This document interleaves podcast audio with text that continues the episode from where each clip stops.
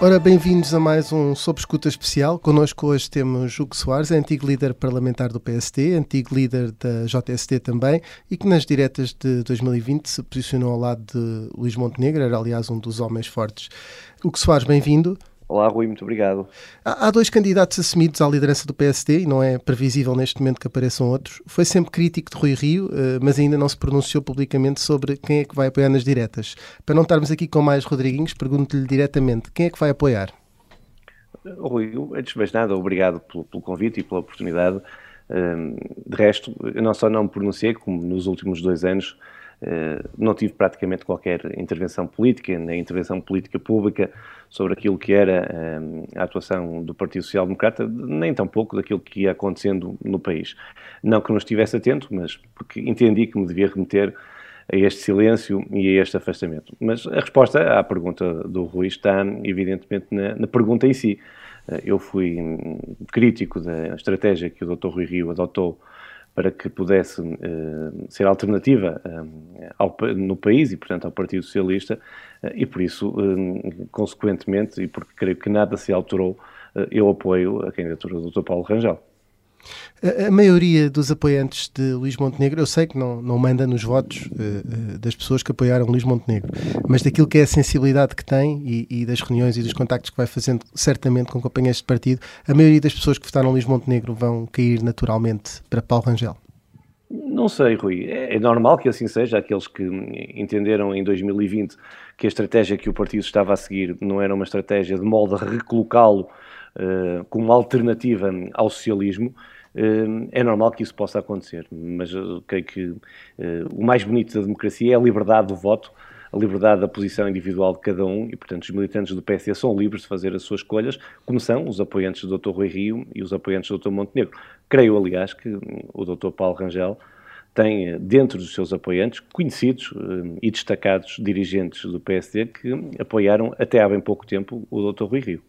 Um, se Luís Montenegro, e, e, e, creio que algumas, algumas pessoas que apoiaram Luís Montenegro em 2020 dizem isso, ah, bom, uh, uh, uh, era mais fácil mobilizar certos montenegristas, podemos chamar assim, para votar em Luís Montenegro. Ora, se Luís Montenegro não conseguiu vencer Rui Rio, o que é que leva a crer que Paulo Rangel pode, pode vir a vencer o, o atual presidente do PSD?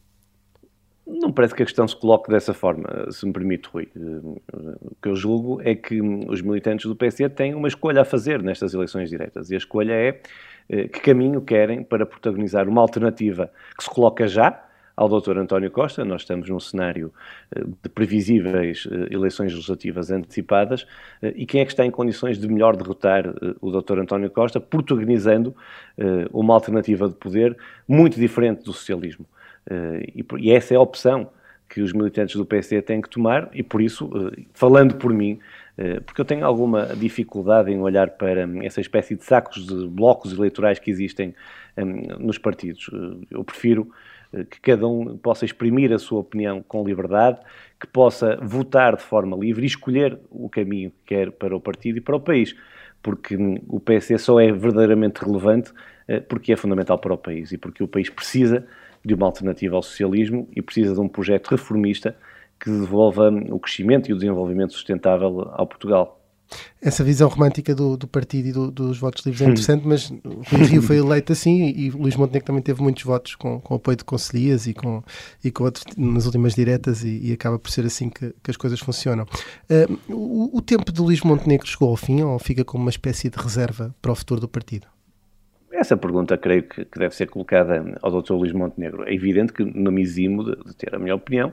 Eu acho que nenhum militante eh, do PSD chega ao fim naquilo que é o seu espaço político e, portanto, eh, também aí não me parece que hum, o tempo, eu não sei que tempo é esse, eh, se é um tempo político, o tempo de vida não, felizmente, o tempo político, eh, só o Dr. Montenegro poderá dizer o que é que quer fazer ainda na vida política. Mas agora, Rui, voltando atrás, eh, eu não tenho uma visão apenas romântica do aparelho partidário, eu conheço bem o aparelho partidário e, portanto, não quero também parecer aqui naivo naquilo que vai acontecendo nos partidos. Aliás, o Rui disse bem, o Dr. Rui Rio ganhou as eleições diretas em 2020, assim, com grandes blocos eleitorais.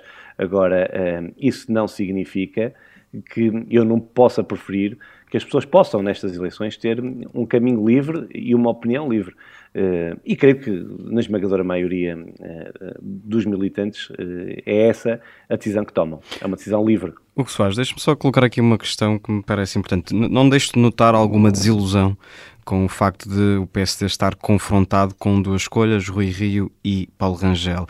Uh, Luís Montenegro teve um resultado muito assinalável nas, nas últimas eleições diretas, 44,9%. Uh, ficou desiludido com o facto de Luís Montenegro não ter avançado com uma candidatura? Oh, Miguel, eu creio que, antes de mais nada, cumprimentá-lo também Uh, julgo que a, a, desilusão que, que antecipa uh, não é nas minhas palavras, que não transparecia em momento algum nisso.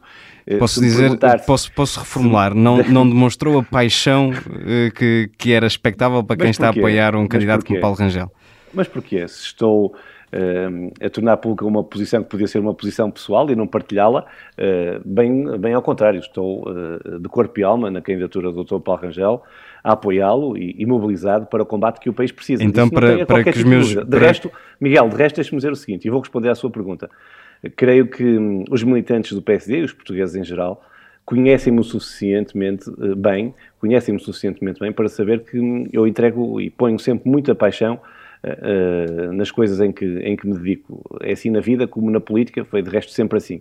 E, portanto, eu estou empenhadíssimo em que o Dr. Paulo Rangel possa ser uh, Primeiro-Ministro de Portugal. Isso não tenha qualquer tipo de dúvida. Então, para que, para que os é meus juízes, para que os meus juízes de valor não, não contaminem Miguel, a sua só, resposta, pergunto-lhe ao contrário. Só... Ficou desiludido por Luís, Luís Montenegro não ter avançado?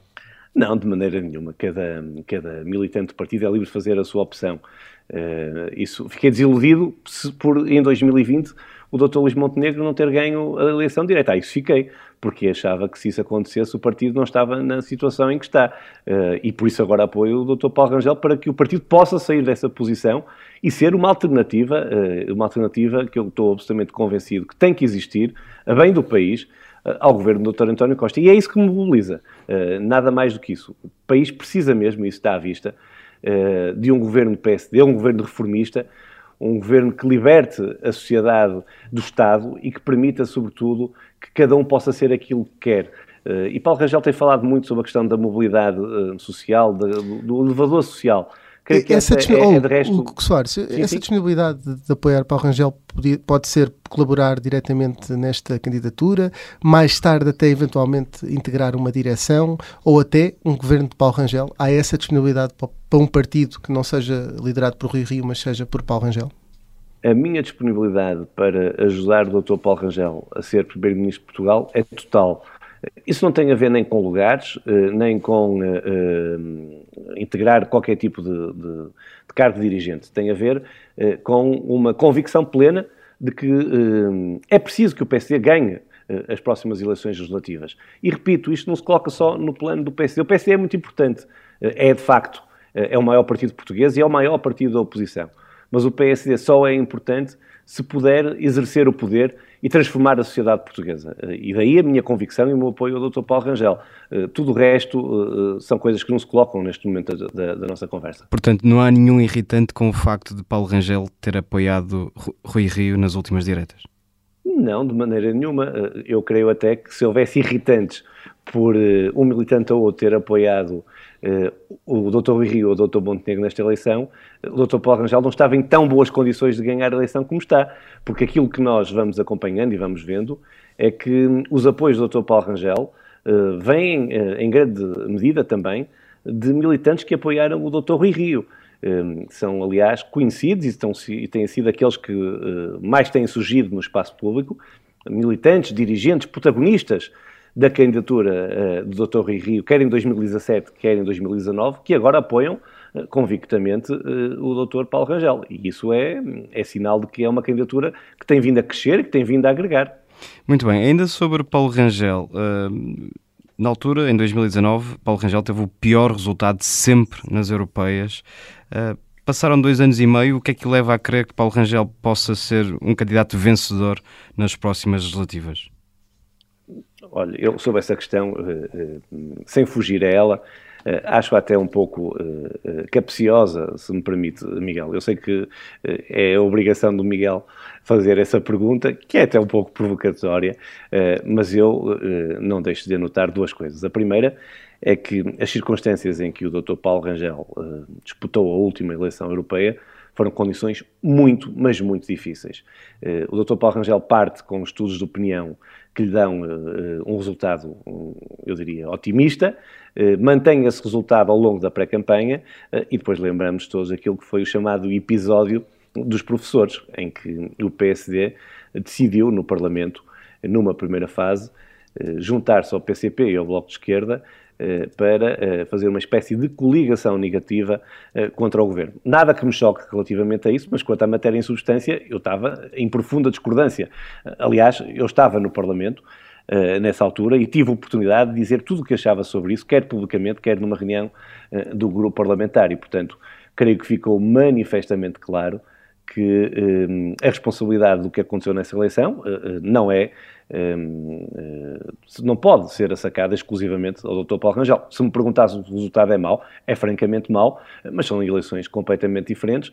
Poderíamos chamar à colação a eleição europeia, por exemplo, em que o Dr. Paulo Rangel ganhou, ainda com o Dr. Ferreira Leite como Presidente do PSD e com o Dr. com o Engenheiro Sócrates como Primeiro-Ministro e que nada fazia crer que pudesse ganhar essa eleição. E, portanto, eu acho, creio que esse não é argumento bastante para que não se possa acreditar que o, o Dr. Paulo Rangel possa levar o PSD a uma maioria que lhe permita governar nas próximas eleições legislativas. Continuamos então a falar de responsabilidades de Rui Rio e tenho mais uma provocação para si.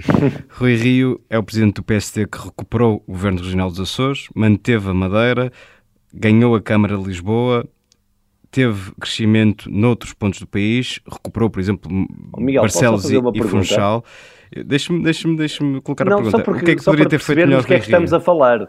Só perceber porque é que estamos a falar. Porque é que foi o Dr. Paulo Rangel que perdeu as europeias e não foi o Dr. Carlos Moedas que ganhou a Câmara de Lisboa?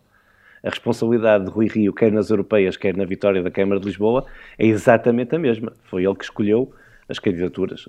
Creio eu que eh, concordará comigo.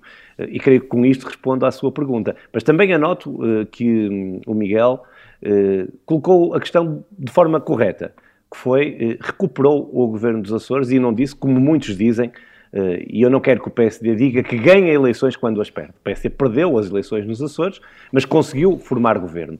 E, portanto, é bom que sejamos claros nestas matérias. Se me está a perguntar, eh, e eu respondo a isso também com muita frontalidade, se o doutor Rio aparenta ter vindo a crescer do ponto de vista eleitoral, face àquilo que foi o resultado nas últimas eleições autárquicas, onde uh, ele teve o mérito uh, de escolher os candidatos que venceram, e esse mérito ninguém lhe tira. Eu chamo a colação os casos de Coimbra, os casos de Barcelos, onde uh, foi público que a Direção Nacional uh, interferiu nos processos uh, e logrou ter uma vitória. Portanto, sobre essa matéria não há a mínima dúvida, nem há nenhum mérito a tirar à direção do Dr. Rui Rio e, em particular, ao Presidente do PSD, ao Dr. Rui Rio. A questão que se coloca não é essa. Um, a questão que se coloca, do meu ponto de vista, é o PSD voltou a ter um mau resultado nas eleições autárquicas um, e isso não invalida eh, que o PSD eh, eh, não deva procurar uma alternativa interna capaz de ser governo em Portugal. Rui Rio não será capaz de... Com convicção, o Dr. Paulo Rangel. Rui Rio não será capaz de devolver o PSD ao governo? Se eu entendesse que ele tinha mais facilidade em ser alternativa ao Partido Socialista que o Dr. Paulo Rangel, eu estaria aqui hoje a dizer a coisa contrária do que estou a dizer. O que eu quero dizer é que estou absolutamente convencido que a estratégia uh, defendida pelo Dr. Rui Rio não serviu o partido, não serviu o país e que a estratégia que o Dr. Paulo Rangel defende, que é aquela que eu defendo, como sabem, há, há, há, cerca de três anos, e portanto não é novidade para ninguém aquilo que eu estou aqui a dizer, é a alternativa que o país precisa e que o PSD precisa. O PSD não pode ser uma espécie eh, de muleta do Partido Socialista, eh, nem estar à espera que o poder lhe caia na mão. O PSD tem que ter uma posição firme, uma posição uh, convincente, mas mais do que isso, o PSD tem que ser capaz de ter um, um projeto e um modelo alternativo de governação. Eh, e eu estou absolutamente convencido que é isso que vai sair destas diretas no partido. Muito bem, estamos a dias do Conselho Nacional, sabemos que muito provavelmente vai ser discutido novamente o adiamento das eleições diretas do PSD. Pergunto-lhe, teme que Rui Rio consiga fazer o mesmo que Francisco Rodrigues Santos fez no CDS? Miguel, acredito que me vá colocar mais questões sobre essa matéria, mas eu sobre isso queria dizer-lhe, só tenho o seguinte a dizer. Eu espero que de ambas as partes, das duas candidaturas, e numa delas eu insiro-me de forma absolutamente convicta, que haja o bom senso, que haja a maturidade e que haja a capacidade de proteger o Partido Social Democrata. O que é que eu quero dizer com isto? Uh, é deixar aqui uh, um apelo profundo para que as duas candidaturas sejam capazes de salvaguardar os valores mais intrínsecos e mais importantes do Partido Social Democrata. A democraticidade interna, a capacidade de nos respeitarmos e de nos ouvirmos, eh, e isso é o mais importante naquilo que se vai discutir eh, num Conselho Nacional que aparentemente foi convocado extraordinariamente por um conjunto alargado de Conselheiros Nacionais. Ainda assim, tenho de perguntar, há aqui uma questão de calendário que se coloca.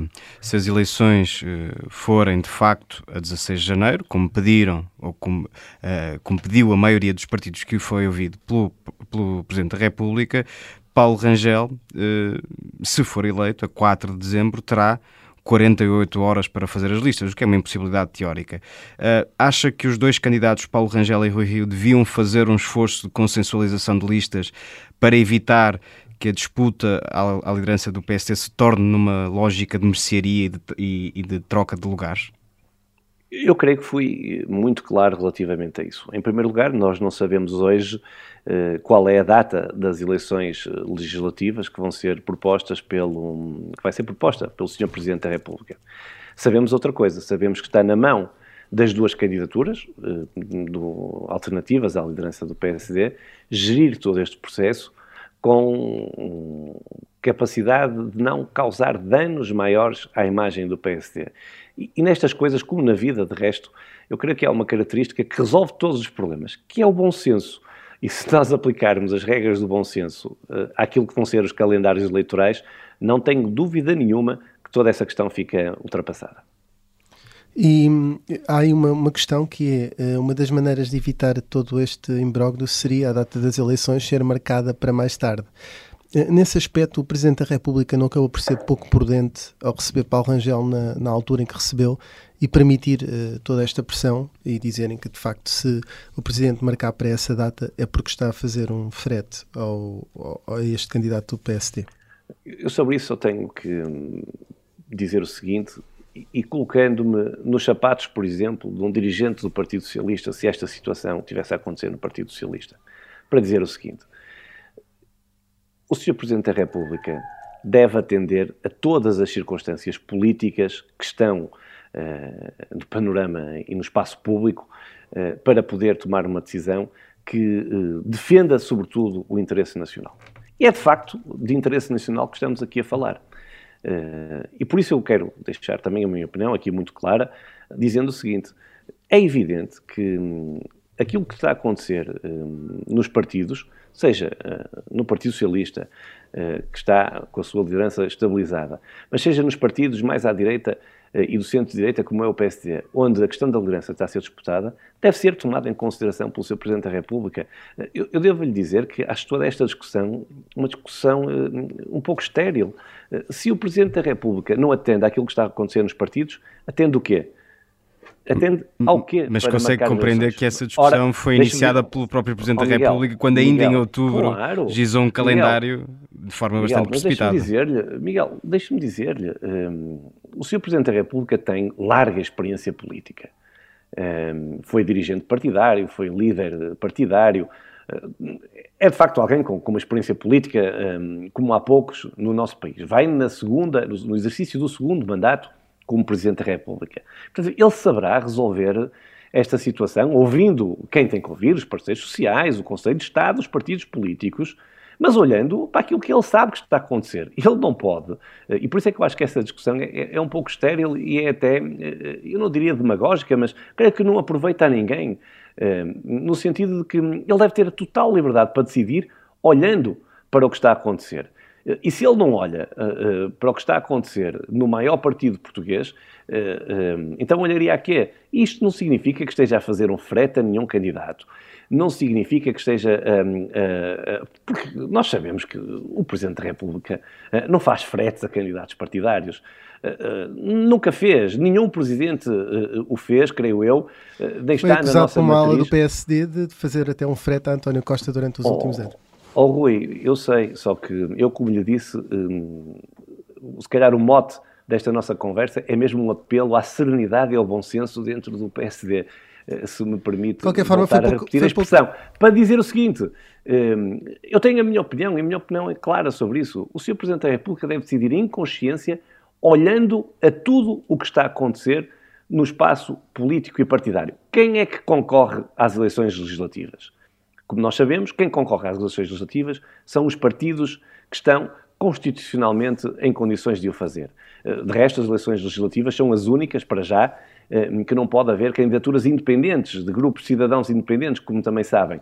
E por isso, se são os partidos, e bem, porque eles são fundamentais à democracia, que concorrem às eleições legislativas, é evidente que o Sr. Presidente da República deve tomar tudo o que sabe e tudo o que vê sobre os partidos em consideração Portanto, para marcar a data das eleições com o superior interesse nacional acima de tudo. Agora, se me perguntarem, na minha opinião, eh, na minha humilde opinião, o interesse nacional pressupõe que hum, os partidos tenham as questões internas resolvidas? Ah, eu creio que sim. Portanto, fazemos a pergunta ao contrário. Se Marcelo Rebelo de Sousa fizer ou marcar eleições uh, para 16 de janeiro, está a fazer um frete ao Partido Socialista porque não permite é à direita não... que Mas é se evidente que eu não vou dizer isso. Se eu estou a dizer que o Sr. Presidente da República tem total liberdade e total autonomia para marcar as eleições, ouvindo os parceiros sociais, ouvindo os partidos e ouvindo o Conselho de Estado, olhando a tudo o que é a circunstância política que o país atravessa, não vou ser eu que vou dizer se ele marcar assim ou assado, está a fazer um frete a alguém. Creio até que é uma linguagem, eh, se me permite, que não deve ser utilizada eu, a respeito das Eu reformulo então. Eu, eu bem sei que a linguagem, eu bem sei que a expressão não é, não é tua, Miguel. Eu reformulo então. Se marcar para depois de 16 de janeiro, não vai estar a atender aos superiores interesses nacionais. Mas porquê? Porque não vai permitir à direita que se reconfigure. Está a dizer se marcar para antes de 16 de, de janeiro? De janeiro. Eu, eu repito, eu estou absolutamente convencido, vou-lhe vou pôr as coisas então de outra forma, creio que remata, porque eu, eu não vou uh, uh, classificar, adjetivar a forma como o Sr. Presidente da República vai tomar uma decisão que ainda nem, nem sequer foi tomada. Aliás, tudo o que se puder dizer, não tenho essa, essa pretensão, mas tudo que alguns protagonistas possam dizer sobre essa matéria pode ser até atendido como uma forma de condicionamento. Mas é legítimo que os partidos tenham posições sobre a data das eleições. É para isso que eles são chamados. Mas os partidos têm a sua liderança em discussão. É legítimo que os candidatos à liderança, e que podem ser eles que venham a disputar essas eleições legislativas, tenham também uma opinião. Agora, classificá-la de uma forma ou de outra, atendendo àquilo que vai ser a tomada de posição do Sr. Presidente da República, não, me parece que seja nesta fase, e tampouco depois, um, útil ao país. Já percebi que também não vai... Isso, já percebi que provavelmente uh, uh, também não, não vai responder a esta pelo, pelo posicionamento de,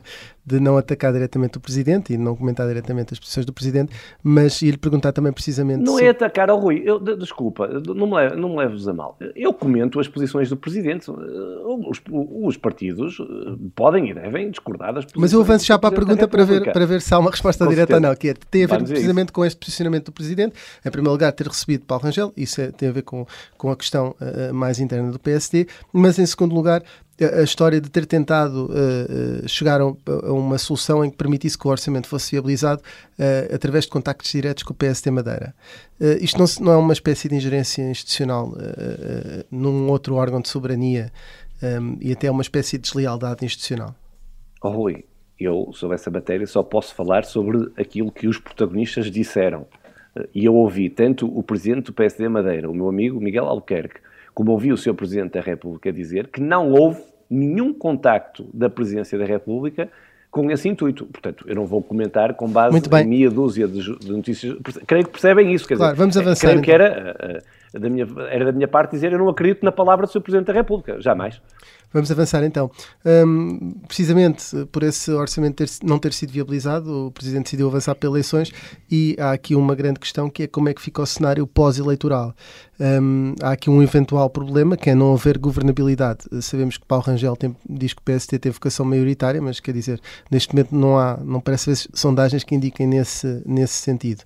Um, há também um, um potencial crescimento do Chega, uma solução como a dos Açores podia ser aplicada no continente? Antes disso, aquilo que eu tenho a dizer sobre isso é que tudo isto tem uma causa.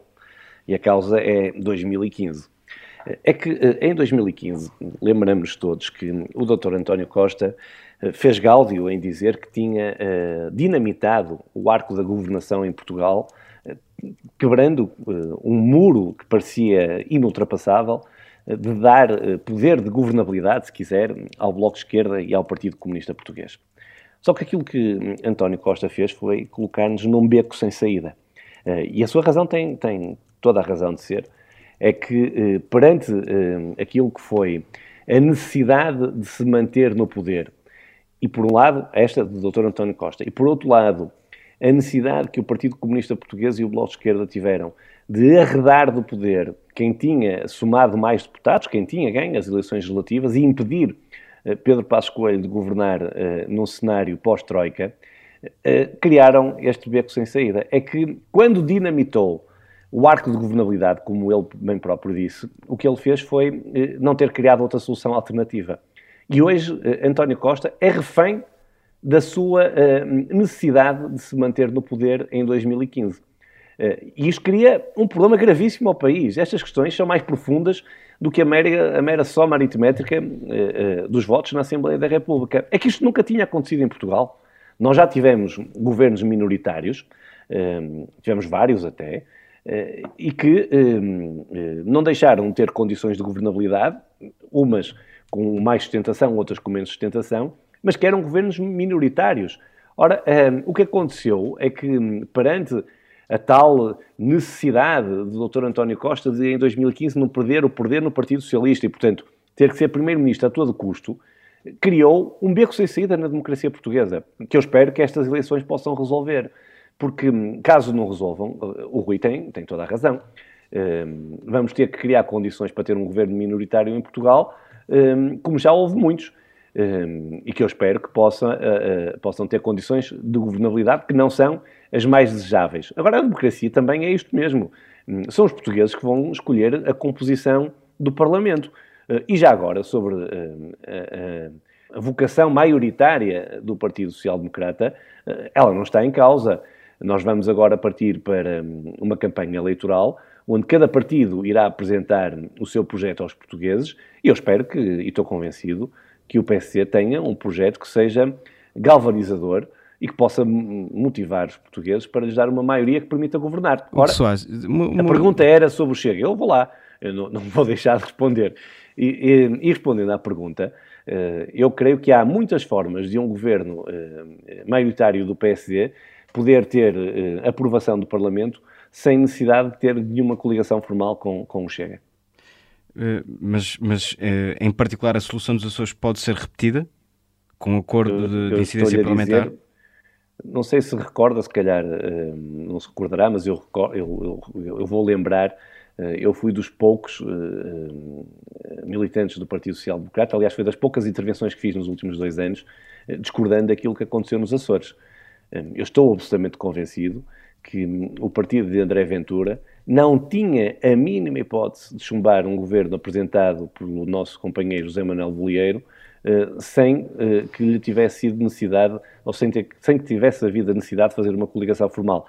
Hum, porque o, o Chega não ia ficar com o ónus de viabilizar um governo de esquerda inviabilizando um governo de centro-direita. E, é, e é isso que pode acontecer no Parlamento Português, mas vamos esperar para ver o que é que é a composição.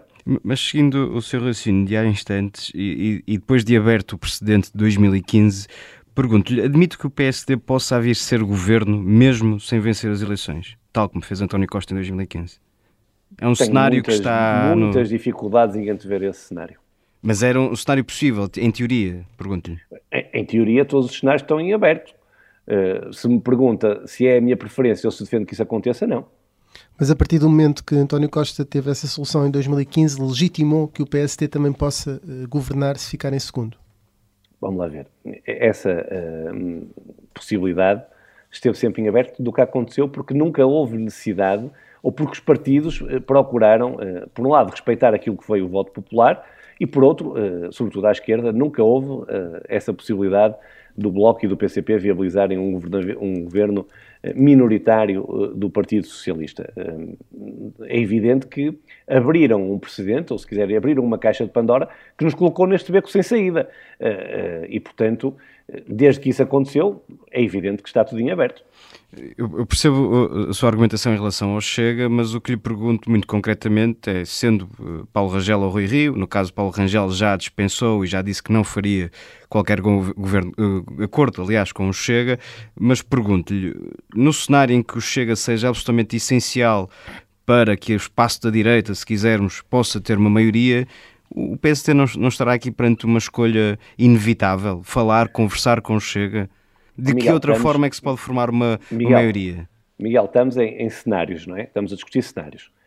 Eh, eu cenários, vou, então, no eu, fundo, eu claro, sei, eu plausíveis, que... plausíveis. Eu vou-lhe pôr um certo. cenário plausível também. Uh, imagino que o PSD uh, ganha as eleições legislativas, mas não tem uma maioria que permita governar. Pode acontecer novamente, certo? Uhum. Como aconteceu em 2015.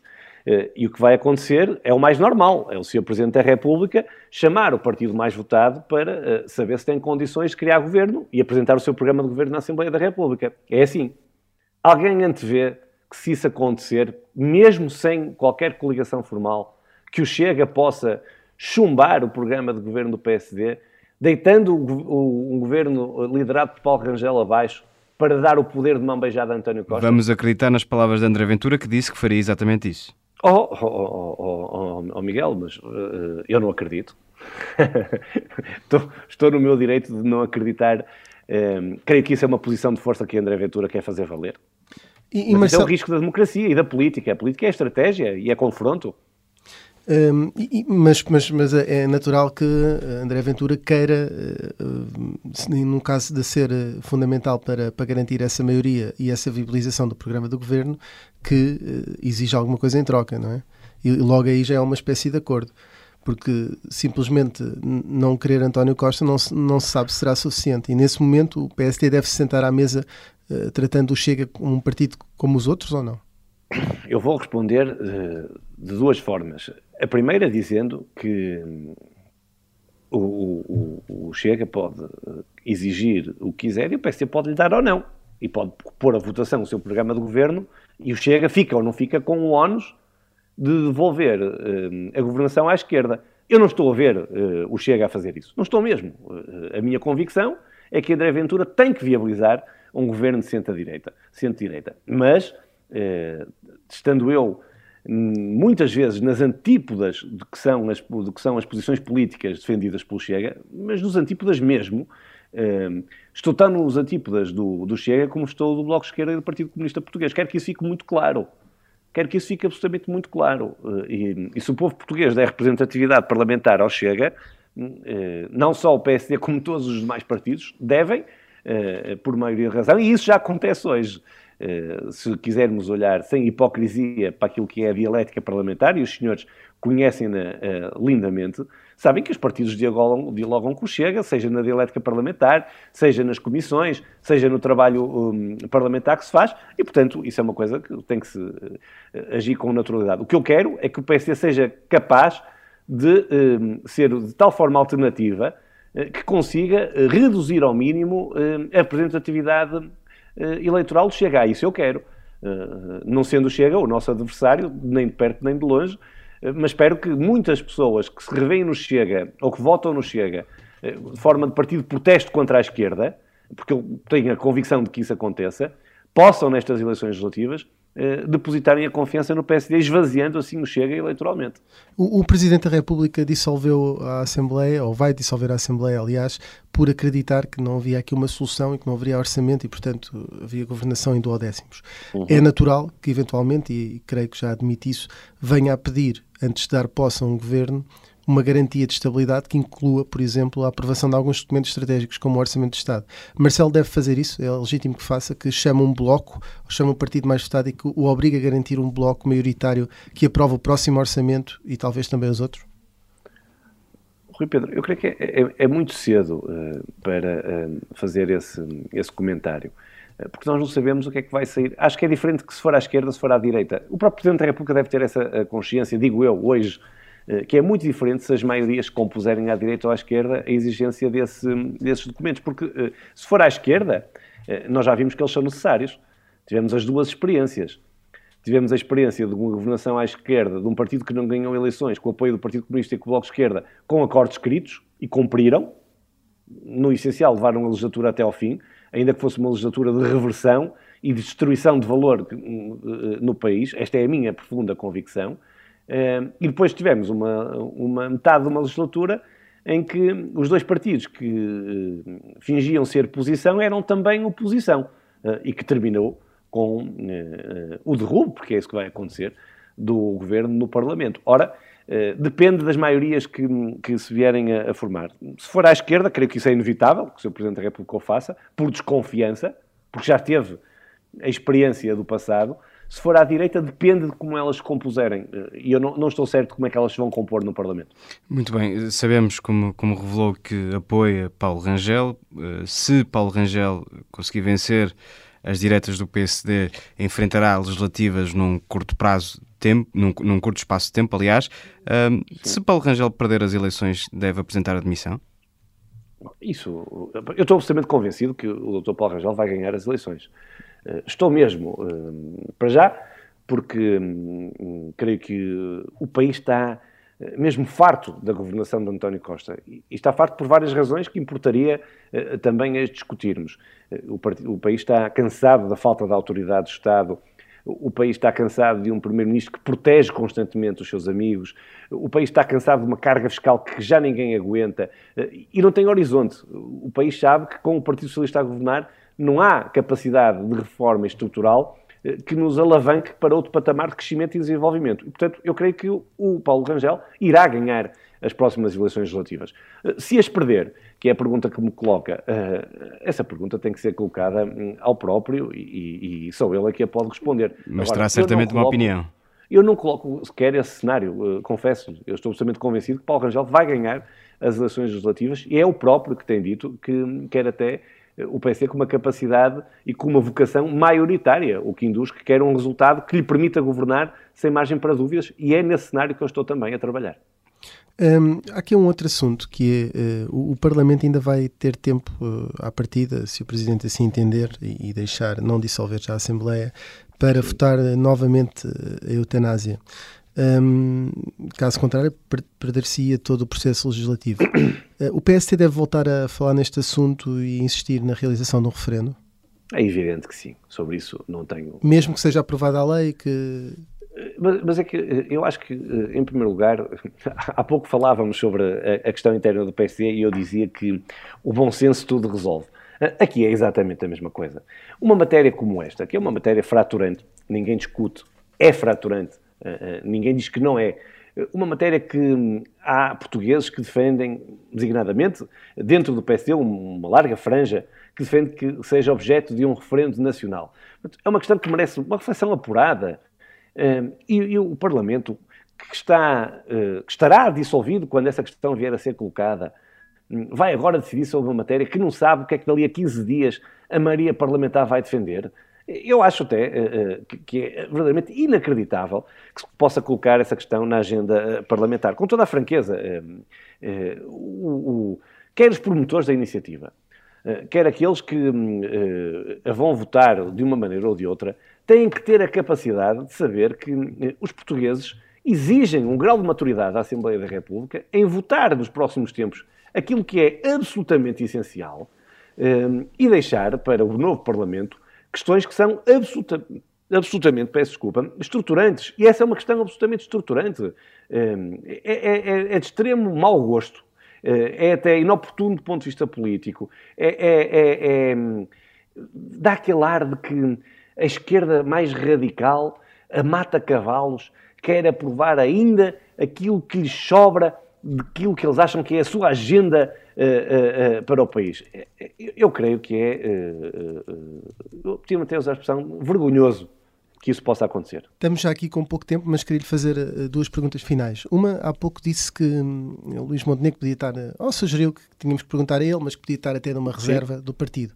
E Pedro Passos Coelho... Disse que tinham que lhe perguntar a ele. A ele, sim, mas, mas também não excluiu que, que tivesse fora porque ainda tinha muita idade e íamos ver se tinha idade política. O que lhe pergunto muito diretamente é se Pedro Passos Coelho também ainda está uh, nessa reserva do partido para um dia um, digo-lhe isto, foi líder parlamentar durante o, o pacismo, não é?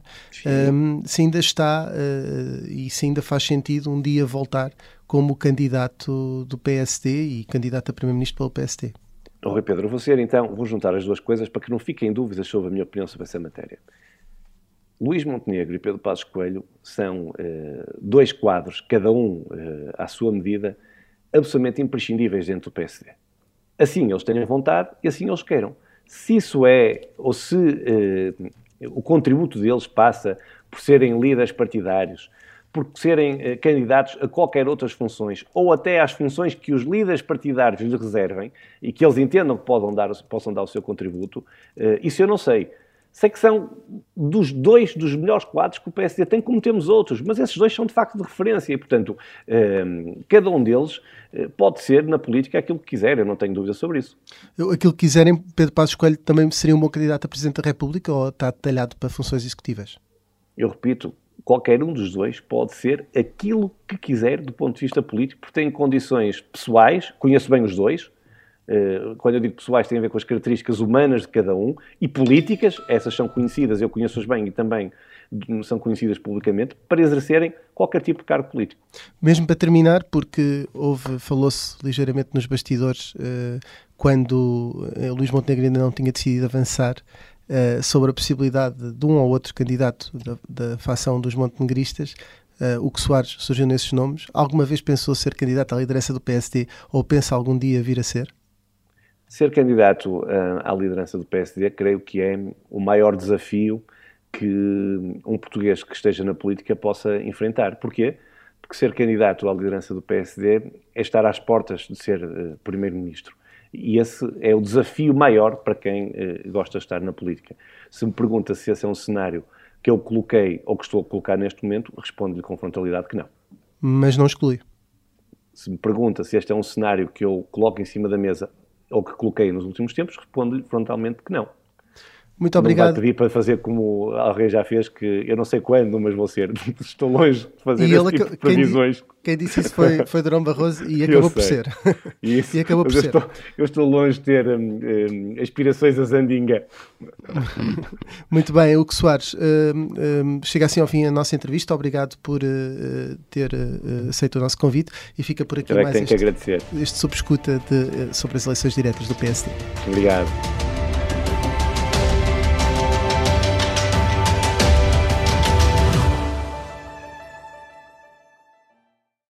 Obrigada por ter ouvido este podcast. Se gostou, pode subscrevê-lo, pode partilhá-lo e também pode ouvir a Rádio Observador online em 98.7 em Lisboa e em 98.4 no Porto.